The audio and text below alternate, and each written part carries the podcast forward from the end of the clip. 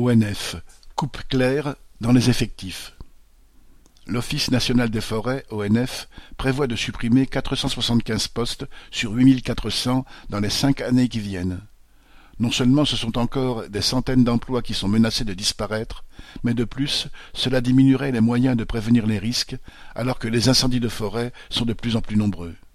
Depuis des années, l'ONF est soumis au même régime d'économie drastique que la plupart des services publics.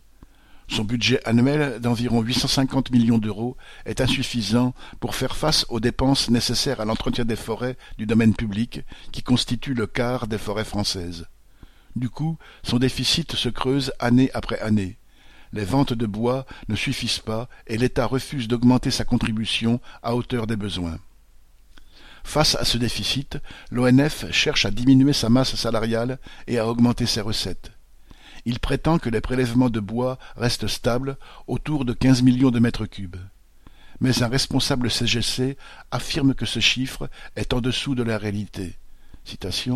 L'ONF ne fixe plus d'objectifs de mètres cubes de bois à abattre, mais des objectifs en chiffre d'affaires, ce qui pousse les forestiers à abattre tout ce qu'ils peuvent. Et plutôt que de mettre lui-même la main à la poche, l'État envisage d'augmenter les charges des communes. La Fédération nationale des communes forestières dénonce citation, Le projet d'augmentation de la contribution des communes s'élèverait à trente millions d'euros. Alors que l'État prévoit la suppression de cinq cents emplois à plein temps à l'ONF, c'est payer plus pour avoir moins. Fin citation. Face aux catastrophes qui menacent les forêts, l'urgence est d'augmenter les effectifs, pas de les diminuer. Denis Allaire